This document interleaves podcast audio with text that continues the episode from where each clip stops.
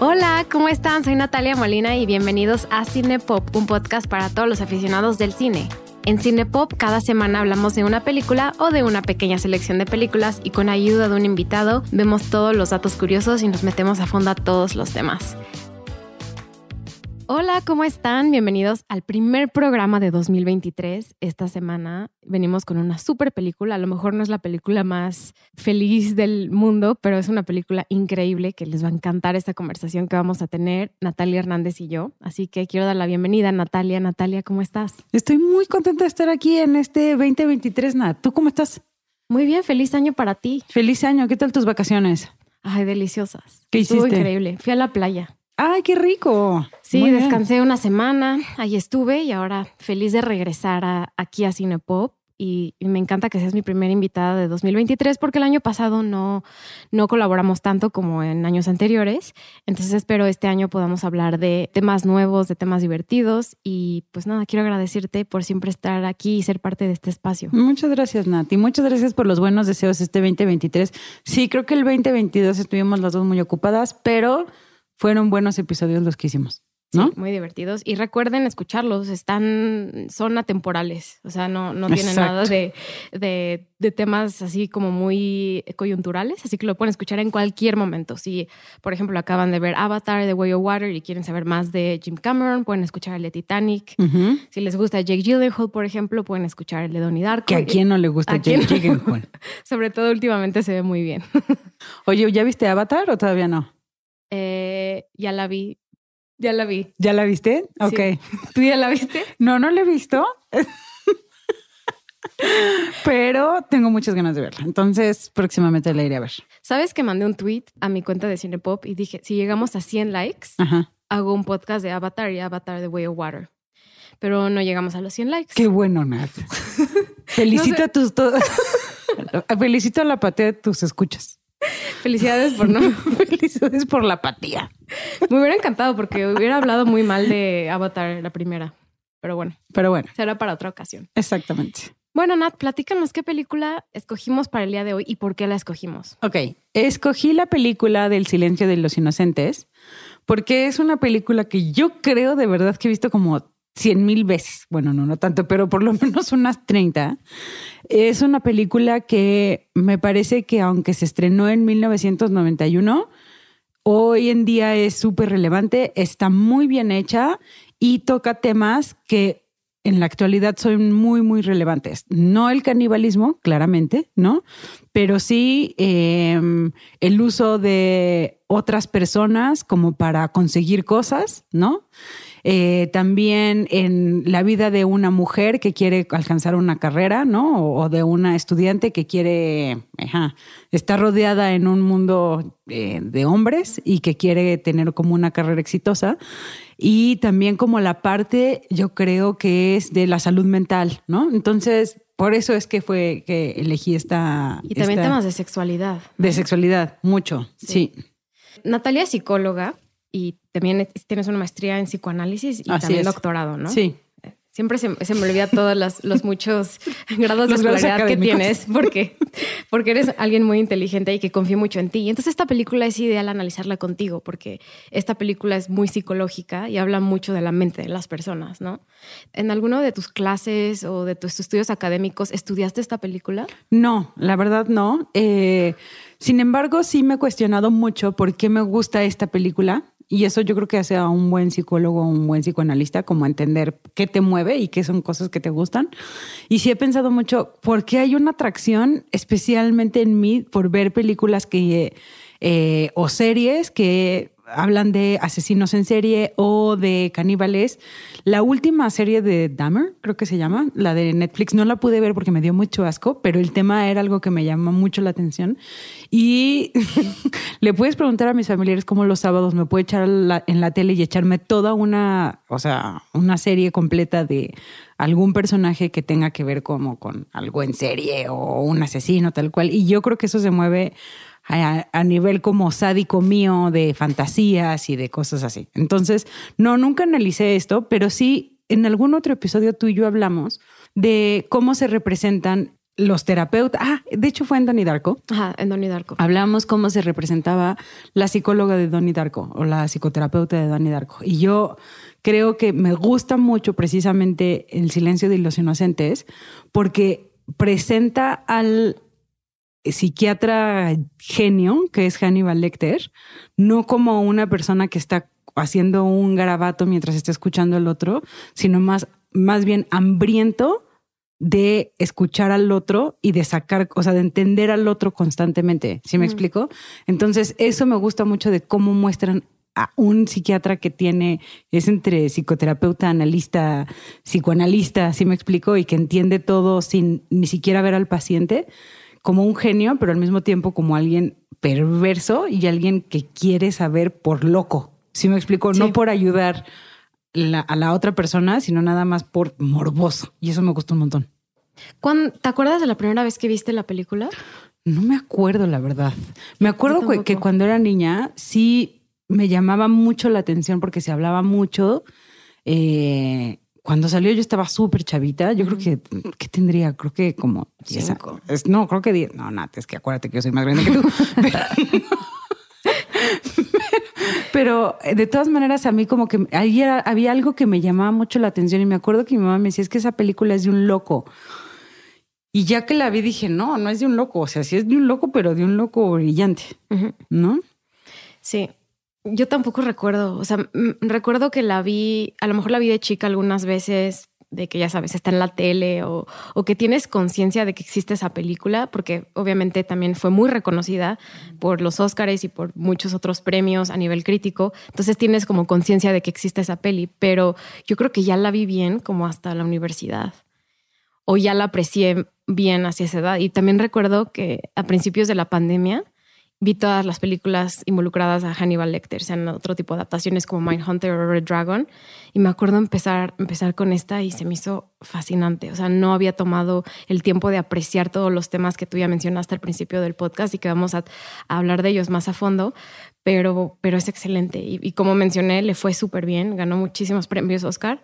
Em, la película es dirigida por eh, Jonathan Demme, un director que Lamentablemente ya falleció, pero ha dirigido películas como, como Silence of the Lambs y también dirigió Filadelfia. Yo creo que esas son una de las más famosas. También dirigió Manchurian Candidate en el 2004 y tiene otras 20 películas más. Pero me gustó mucho su trabajo. Eh, lamentablemente sí, falleció en 2017, pero pues, sobresale su trabajo en El silencio de los inocentes. Eh, pues nuestros protagonistas obviamente son Jodie Foster y Anthony Hopkins. Muy famosamente no querían a a Jodie Foster para este papel, querían a Michelle Pfeiffer. Eh, entonces Jodie Foster peleó por el papel y peleó por el papel y ella acababa de ganar un Oscar por Taxi Driver. Entonces eh, era una actriz que en ese momento estaba siendo muy reconocida, pero al mismo tiempo no le daban como los papeles que, que ella quería como, como este. También, eh, también querían que saliera Meg Ryan, que te acuerdas que en los noventas Meg Ryan era Meg Ryan, la It Girl. También querían que ella estuviera, pero al final se quedó Jodie Foster. ¿Y qué actuación, Nat? Muy buena. Qué actuación, de verdad. Jodie Foster, la, o sea, no, no, no puedo, no puedo usar palabras para expresar cuánto la quiero como actriz, pero también como persona. Se me hace, se me hace increíble toda su carrera filmográfica, toda su carrera profesional. Me encanta, me encanta Jodie Foster. A mí también se me hace buenísima. Y en esta película me parece que tiene muy buena química con Anthony Hopkins. Muy, o sea, Incluso también con Scott Glenn, que es quien eh, interpreta el papel de eh, Crawford. Eh, creo que tiene mucha química con los dos y el, cómo se desenvuelve ella como un estudiante, pero al mismo tiempo como una detective del FBI, es buenísimo. Sí, y una, una detective que sigue estudiando para ser detective, ¿no? Una estudiante. Y eso, eso afecta mucho la forma en la que la película se desarrolla, porque ella también como detective se está desarrollando a nivel profesional, pero también se da, muchas, mucha, se da mucha cuenta de las dificultades que tienen las mujeres en ese entorno y, también eh, varias cosas que son parte del sistema social de cómo apreciamos a una persona o no. Y ella va destapando eso y, la película se desenvuelve alrededor de eso. Sí, yo creo que ese es un tema, o sea, como que me parecería uno de los temas principales de la película.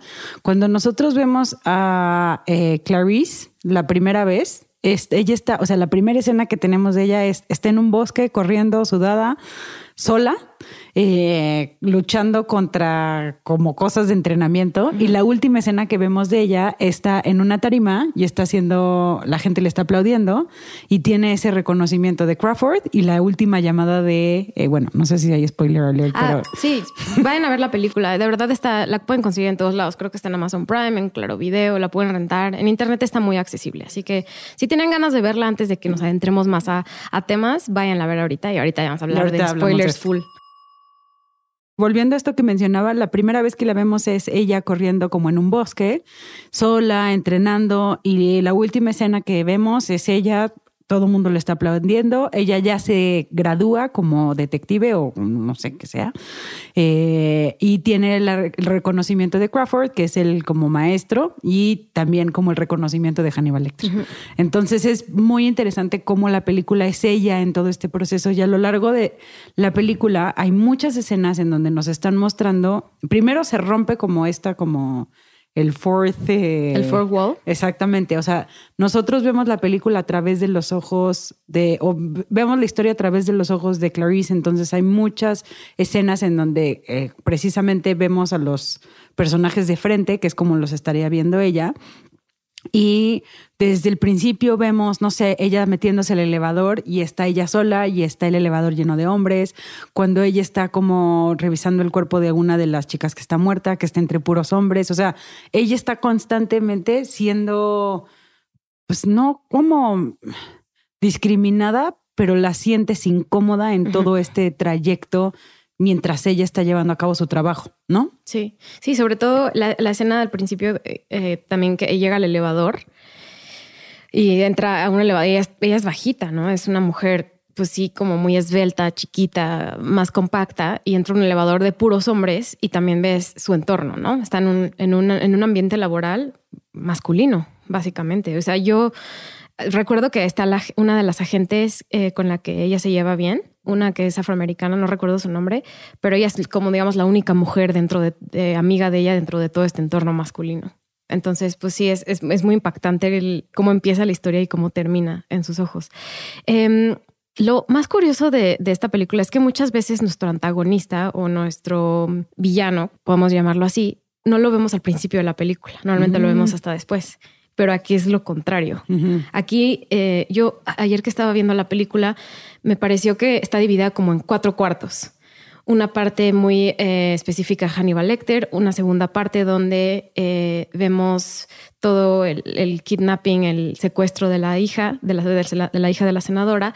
Luego una tercera parte eh, donde es todo lo de Buffalo Bill y luego otra cuarta parte donde vemos a Clarice siendo reconocida. No sé si tú lo viste de, Sí, como sí. de esa forma, pero sí está dividida en varias partes. Y la primera es enfocada a Hannibal Lecter 100%. Sí, sí sale en la segunda mitad y también sale hacia el final, pero está enfocada al, al principio en la relación de Clarice con Hannibal Lecter. Y es muy impactante. O sea, la, primera escena donde conocemos a Hannibal Lecter y vemos a Clarice Starling llegando hacia, hacia, hacia esta cárcel donde él está muy aislado, no sale de su propio de su propia celda porque es tan peligroso que no lo dejan salir a ningún lado. Yo creo que es de las escenas más impactantes que hay en, la- en el cine. O sea, no sé si ti- tienes tú esa misma percepción. Sí, y, y yo creo que por las cosas que le dice Hannibal a ella, ¿no? O sea, como que de por sí la entrada en donde ella va camino a la celda en donde está Hannibal, como que es incómoda por las cosas que le están gritando. Este, hay uno de los eh, reclusos o de los enfermos ahí que también le grita como I can smell your cunt, ¿no? Que es muy, muy agresivo, que justo es similar a esto que estamos hablando de el momento, o sea, el contexto que ella vive alrededor de hombres, ¿no? Y cuando ella llega justo con Hannibal, es muy interesante cómo él la ve, cómo las cosas que le dice, nunca te esperas que él como que sea tan caballeroso, no te esperas que él la interprete tan bien que incluso la abuela está cañón, ¿no? Entonces sí, esa escena es muy, muy fuerte.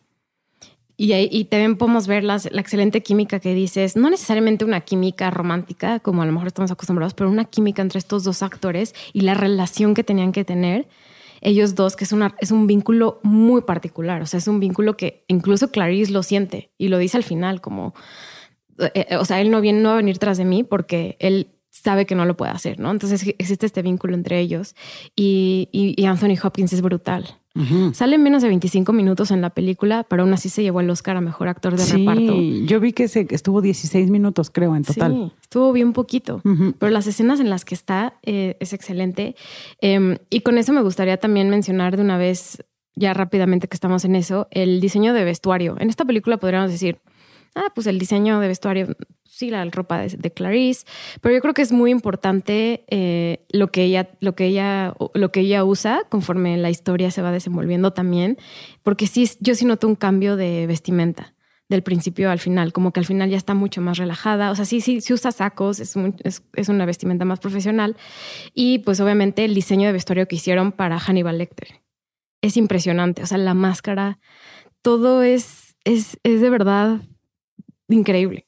Incluso la última escena en donde no sabemos dónde está, que está como en una isla o está, que tiene como una está en las Bahamas. creo que en las Bahamas. O sea, que el, el outfit que tiene es muy bueno, ¿sabes? Sí, es, algo chiquito, pero sí quería mencionarlo, ¿no? Como que no se nos olvide que esos pequeños detalles hacen que la película destaque muchísimo y, él es icónico. O sea, la, cara de Hannibal Lecter, cómo tiene esa máscara.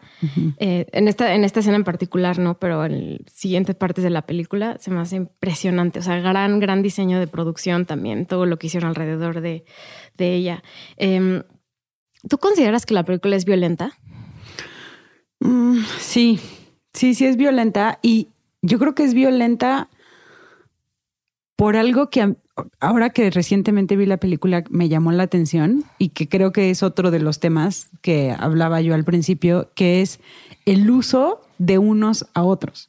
O sea, el, el, villano de la película aquí es Buffalo Bill. Y Buffalo Bill lo que él hace es secuestra chicas, las hace que adelgacen, toma su piel utiliza esa piel para él. Y entonces nosotros, y en la película vemos a Buffalo Bill como monstruoso, porque está utilizando algo de alguien más para él, para su propio beneficio y para su propio gusto.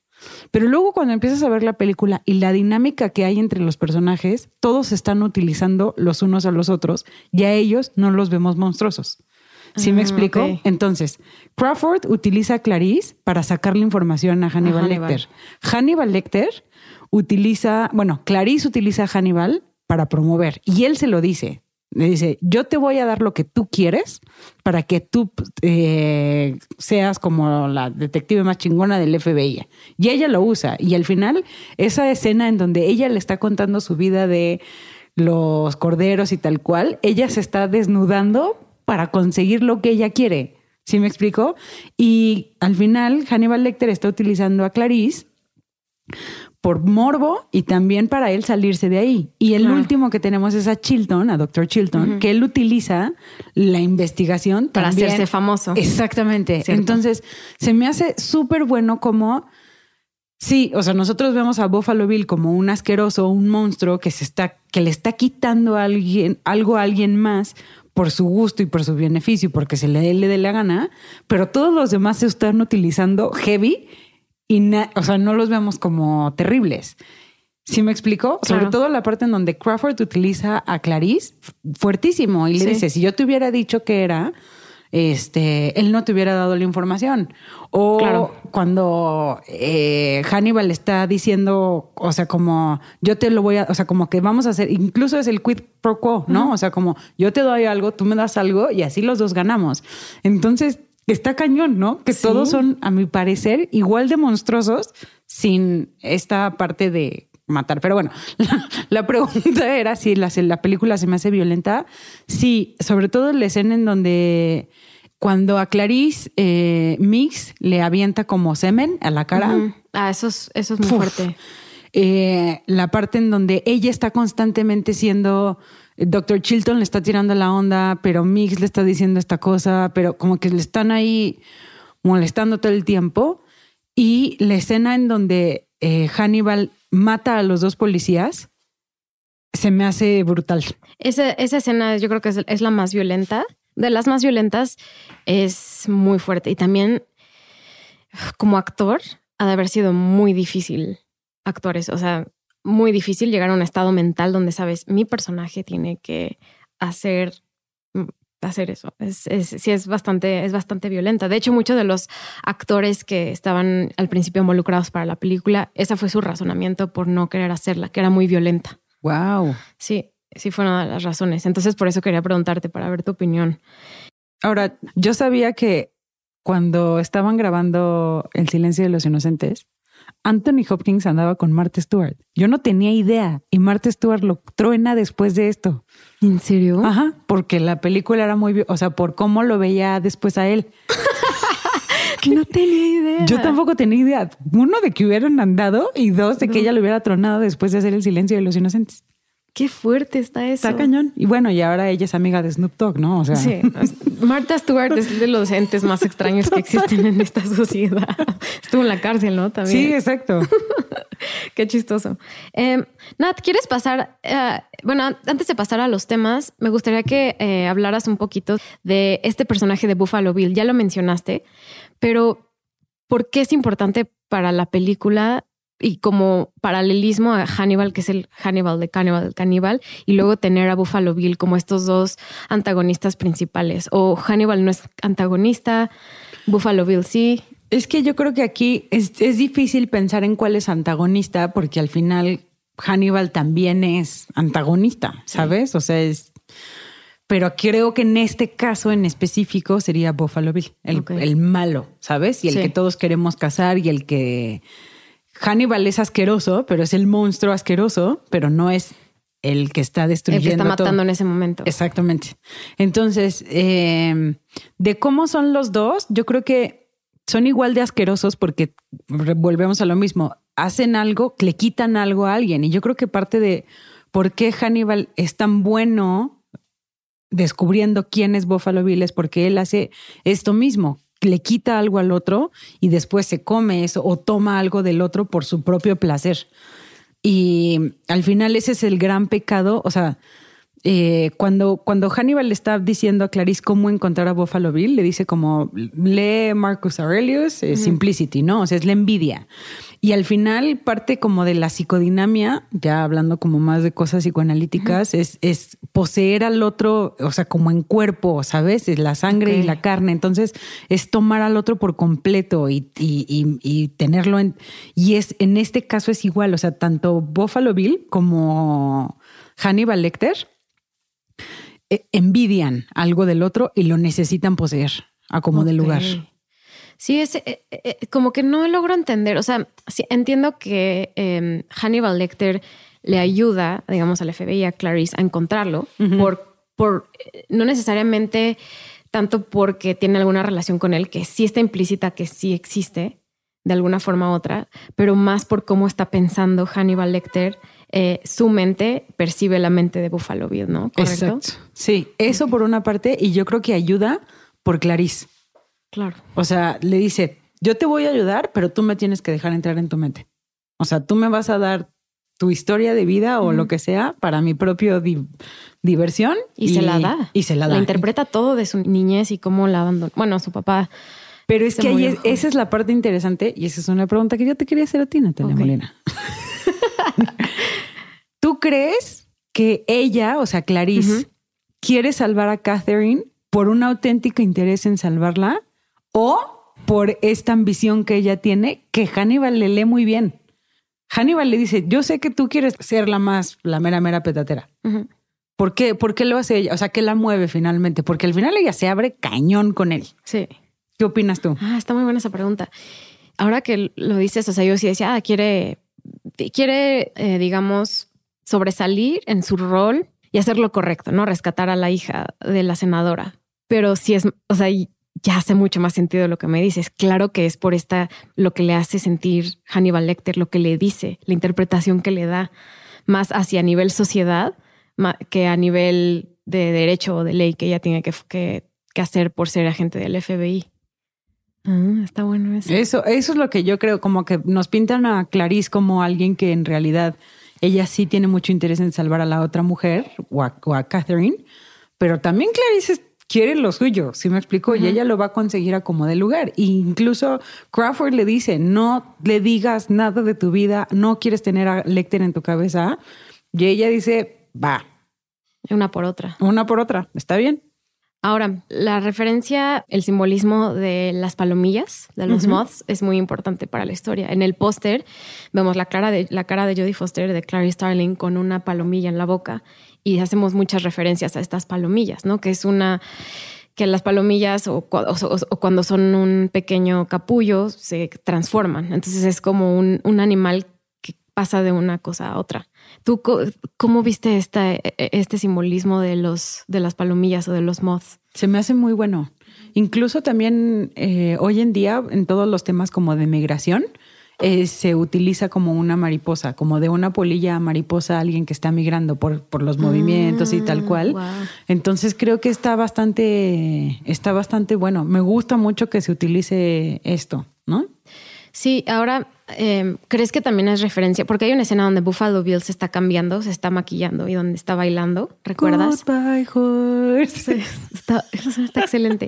Y, Me encanta. Y hay una parte donde eh, como que abre, las, ah, abre, la, abre los brazos y tiene una manta sí. que lo hace ver como mariposa. Sí.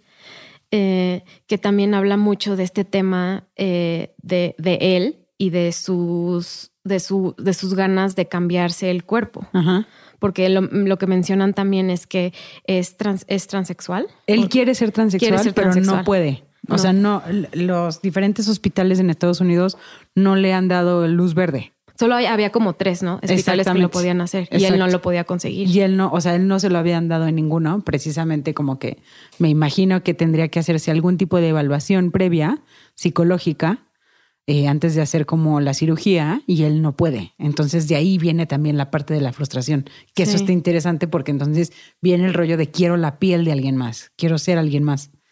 Y por eso también la transformación de la, de la palomilla. Exactamente. Está, está, muy bueno eso, y sobre todo una película de los noventas. Ya sé.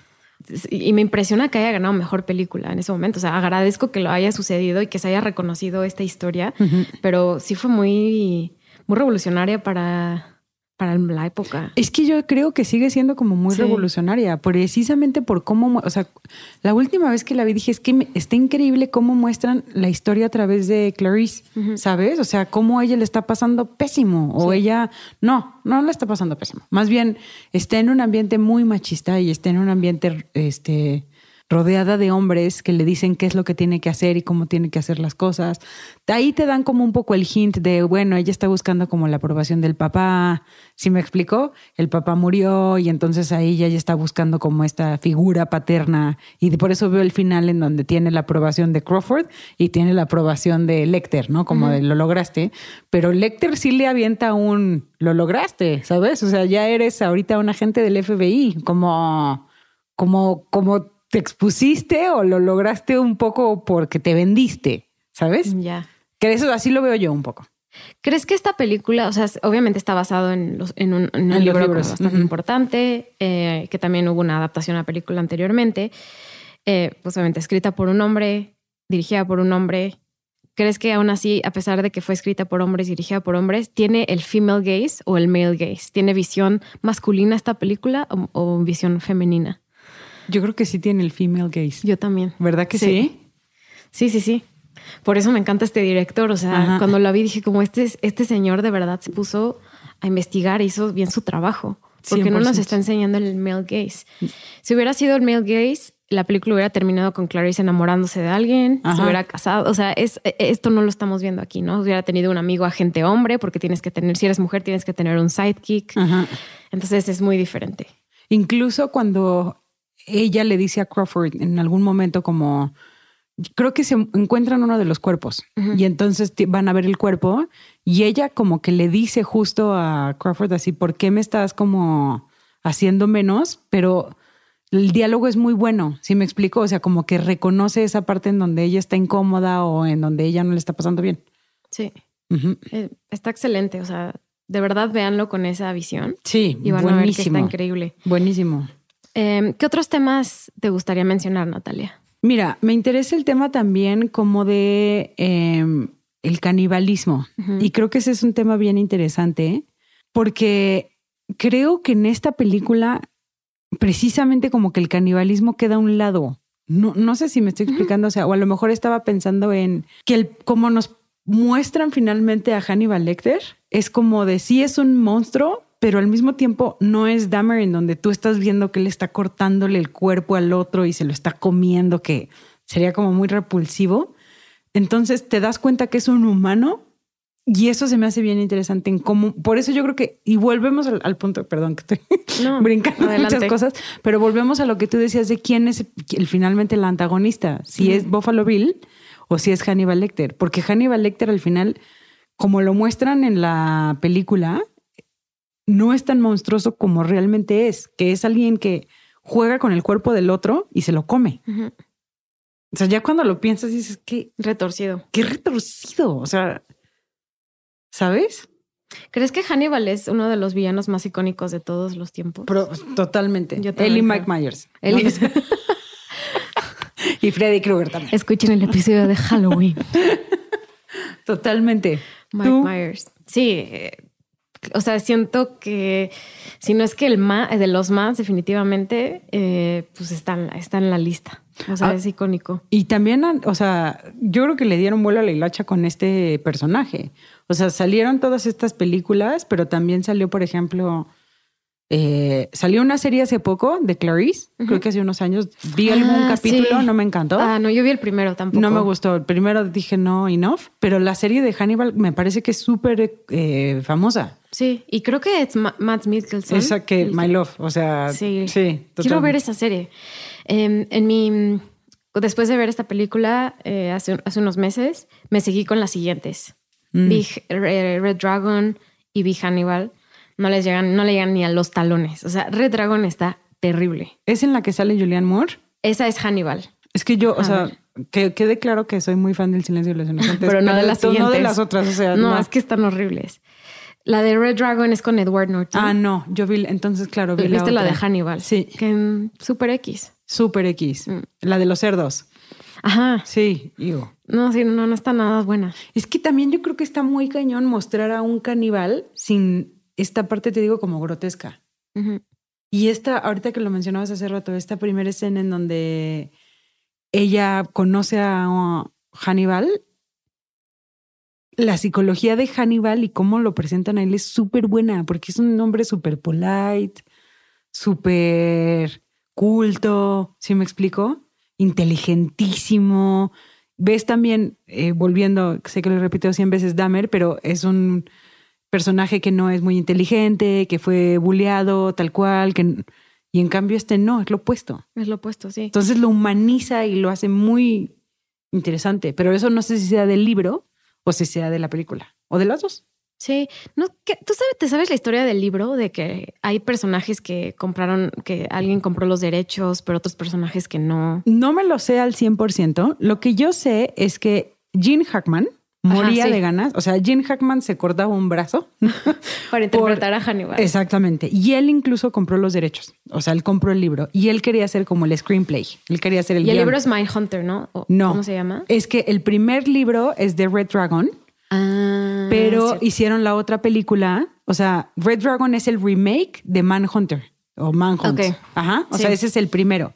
El segundo libro es el del Silencio de los Inocentes. El tercero es Hannibal y el cuarto es Hannibal, dos puntos, el origen del mal. Ah, ok, son cuatro. son cuatro. libros. Entonces, el dragón rojo, que es la otra que ese sería el primero. Ok. Ajá, que ese sería como el prequel. Silencio de los inocentes, y luego ya tenemos la otra que sería Hannibal y el otro. Entonces Gene Hackman compró el Silencio de los inocentes y se moría, les digo, se cortaba un brazo por ser él, incluso él quería hacer el guion, pero creo que el guion que le estaba escribiendo estaba muy, muy malo, o sea, que creo que llevaba 100 páginas y eran los primeros cinco minutos de la película, entonces ya es que cambian a quien hace el guion. No sé bien cómo es que termina eh, por, o sea, cómo terminan eligiendo a Anthony Hopkins, eso no lo sé bien, y ya no a Gene Hackman. Pero Jodie Foster también quería, creo que eh, comprar los derechos, o no me acuerdo cómo estaba ahí la cosa. Sí, me tenía súper confundida el orden. Porque incluso se hizo una película de Mindhunter, donde salía Brian Cox, el de Succession. Exactamente. Sí. Exacto. Pero no, esa película no le fue bien. No, exacto. Y entonces, y a la que le va muy bien es a la segunda. Ajá. Eh, y eso es lo que yo sé. O sea, al final creo no, que. pero ya lo dejaste muy claro porque yo no tenía idea Ah, así no. de cómo lo voy a contar si no tengo idea qué libro Tú- tú era. te- y me, me gustó cómo lo preguntaste. Tú te lo Tú sabes. te yo lo sabes, yo no me lo no entiendo. o sea, Sí, sí he visto cuatro. las pelis, pero no me acuerdo bien. Ajá. Yo solo rescato esta, la verdad. Exacto. Sí, no, yo también. Digo, yo creo que yo- lo que yo creo que estaría bueno es ver, leer los libros, ¿no? O sea, Sí. como a lo mejor y ya leyendo los li- los libros está bastante bueno. Se me hace interesante encontrar un, o sea, que tu personaje principal, que es de los libros, es de un psiquiatra caníbal. Está Loquísimo. ¿Quién se le ocurre eso? Loquí- o sea, ¿a quién se le ocurre tal cual? Es Thomas Harris. Thomas Harris. Sí, ahora lo que yo también sabía es que querían poner a este Sean Connery como Ha- Hannibal. Ah, sí. Imagínate, así de. No, ni al caso, ¿no? No hubieras, no, no, no, no su hubiera estado bueno. acento Scottish, así. Sí, cierto. Y también Ajá. leí, también lo leí. Qué Ajá. curioso.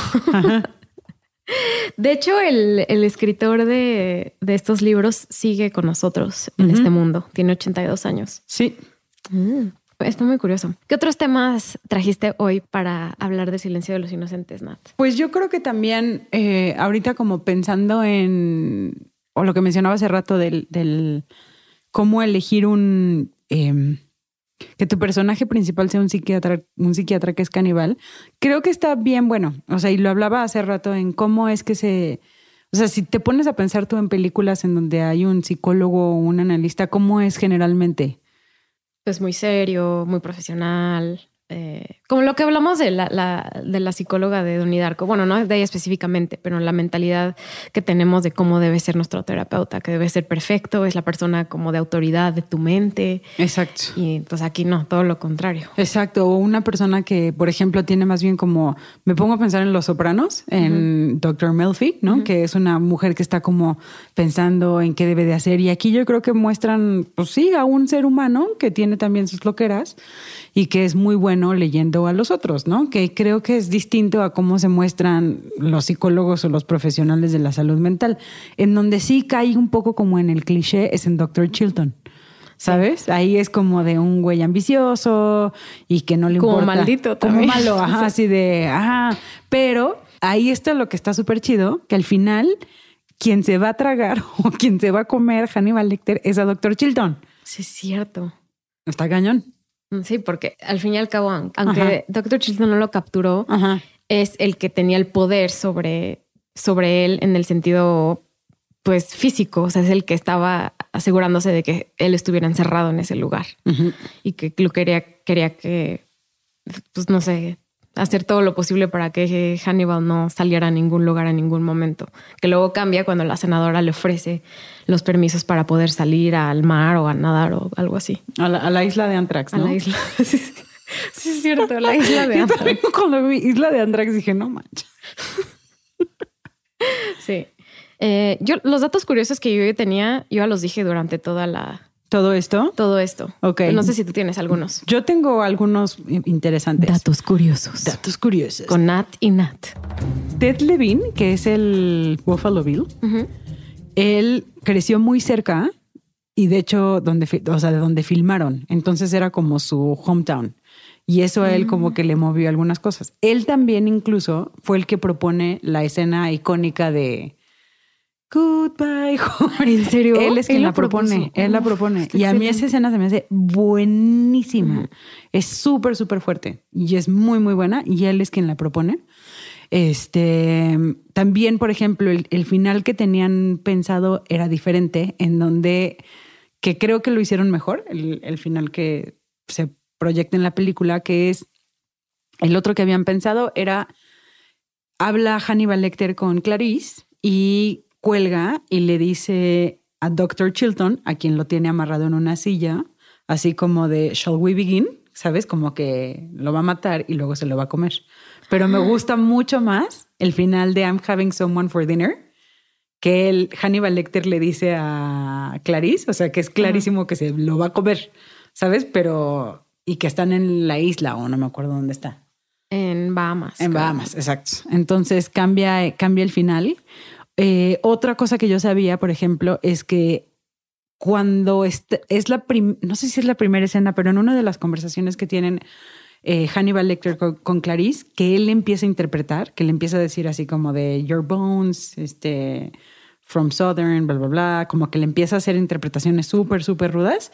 Una de ellas es sobre su acento y eso no estaba planeado y a ella le cayó pésimo. pésimo pero al final luego lo agradeció. O sea, como que fue un moverle el tapete para como que ella reaccionara a ver qué tal. Sí, sí, sí. Eh, y bueno, Buffalo Bill al final, pero eso yo creo que tiene que ver más con el libro. Está inspirado como en diferentes este, asesinos en serie o en diferentes asesinos. Uno de ellos es eh, Gary Hathning o algo así, que él mataba también a mujeres en, en, un sótano, en Ted Bundy, que ya todos sabemos quién es, y también en Ed Gain, que utilizaba la, la piel de sus víctimas para hacer lámparas. No manches. Sí, sí, wow. está muy muy, muy cookie. También este, este estaba muy bueno, que leí yo, de Anthony Hopkins se inspira en diferentes personas que él conocía. conocía como para ser el personaje de Hannibal Lecter. Uh -huh. Entonces creo que te, eso me encantó. Tenía un amigo que no cerraba los ojos, que es de esas personas que cuando hablas como que les cuesta mucho trabajo parpadear, pero a lo mejor porque tienen un problema. Entonces que adoptó eso de no parpadear como para ser el personaje y también de otros amigos, de cosas que se le hacían raras de sus amigos, como poner las manos atrás y eso, para interpretar a Hannibal Lecter. Que es buenísimo actor. Se me hizo súper, súper bueno. Y también esto que él hace cuando eh, está... Algo, algo, le dice así como de I ate him with some Chianti ah, and fava beans. Ah, fava beans. Me parece que eso lo toma de Drácula. Lo que hace después como el... Oh, si vieron la cara de Natalia Morena ahorita se mueren. Eso, según yo, lo saca de Drácula, de la de 1931. Ok. Ajá. Sí. Ajá. Que, oh, sí. Que, sí, pues con razón Martha Stewart. Dijo como casco. Marta muy con Snoop Dogg diciéndole ah, que asco. Anthony Hopkins. Y este, y ya, Nat, esos son todos los, los datos curiosos que yo tengo. Y bueno, lo que decías tú hace rato que ganó mejor actor, mejor actriz, mejor guion, mejor película. Uh -huh. Y lo nominaron por mejor sonido, que también en la música está muy, muy, muy padre, y por, y por Best Film Editing, de edición. ¿Que la música de quién es? No lo sé, déjame ver. Bueno, el, el, lo que lo nominaron es el mejor sonido, no, no en la música, no en el score, yeah. pero la música recuerdo que me gustaba mucho. Oye, ¿qué opinas tú, Natalia, de que esta película se estrenara un 14 de febrero? ¿Es en serio? Te lo juro, el 14 de febrero de 1991. No sé si fue, crees que fue a propósito. Pues mira, o sea, la última película, gran película que según yo estrenaron un, o bueno, de que yo me acuerdo de películas que estrenaron un 14 de febrero, tenemos Fifty Shades of Grey, uh -huh. que es la segunda vez que por alguna razón empiezo a hablar de esa película mientras grabo contigo. Creo que hay una señal de que la tenemos que hablar. Fifty. Shades of Grey. Y alguna de J-Lo, ¿no? Así como de Get Married o... Eh, ah, la de Marry Me. Marry Me. Made in Exacto. Manhattan. Made in Manhattan. Ajá. Wedding Planner es buenísima. Wedding Planner es Esta muy sí es buena. mi guilty pleasure por siempre. La amo, Muy, la amo esa buena. peli. Pero imagínate el 14 de febrero, El silencio de los inocentes. Vamos a ver la historia de Oye, un te invitas a salir caníbal. el 14, de, Exacto. septi- el 14 de febrero. Ajá. Pues no sé, a lo mejor lo planearon a propósito, como ve con la persona que quiere saber una historia súper súper alegre. Sí, está cañón, ¿no? Sí, no tenía idea que esa fecha la estrenaron. Ujú. Qué bien. Pues muy bien, Nat. ¿Tienes algún otro? Dato comentario curioso. de la película. No, que la vean, porque es muy, muy buena. Véanla, véanla con todos estos eh, pequeños detalles que nosotros les, en esta conversación con Nat, les trajimos. Espero lo hayan disfrutado mucho. Y mm, pues igual síganos en redes sociales. Recuerden que estamos en cine-pop MX, Twitter, Instagram, TikTok. Eh, bueno, TikTok no tanto, perdón. Pero es que soy, soy, soy millennial. ¿Lo estás intentando? Estoy intentando, pero. Qué bien, Natalia. Es que... pero es que no me juzguen. Yo no soy Gen Z, soy millennial. Oye, ¿qué Me haces en TikTok? trabajo. O sea, ya de cuates quiero saber. O sea, llevo como cuatro videos y mis videos, uno hice como los mejores outfits de Nicole Kidman en los red carpets. ok. Luego también hice también de los, porque no sé por qué los enfoqué tanto en moda, pero Ah. me gusta ese tema. Igual hice- uno de Charlize Theron, de sus mejores outfits en Atomic Blonde. Oye, ¿por qué no haces un video cantando la de Goodbye Horses? Igual. Nat, por favor, canta, canta Goodbye Horses para que lo ponga. Goodbye horses. And I know you. Para que pongamos esta canción en el episodio 100. En el episodio 100 vamos a poner eh, diferentes fragmentos de, Ah, de las ¿De cosas que hemos cantando? Bien. Así que corten esta parte y nada más corten Natalia cantando y pónganlo en el episodio 100. Eh, pues muchas gracias por estar aquí. Eh, recuerden, recuerden que el episodio 100 sale la próxima semana. ¡Yay! Episodio 100. Muchas Muchas sorpresas. Muchas gracias. Eh, pues gracias a Natalia Hernández por estar aquí por no- con nosotros el día de hoy. Y gracias a ustedes por escucharnos. Y nos vemos hasta la próxima. Bye bye.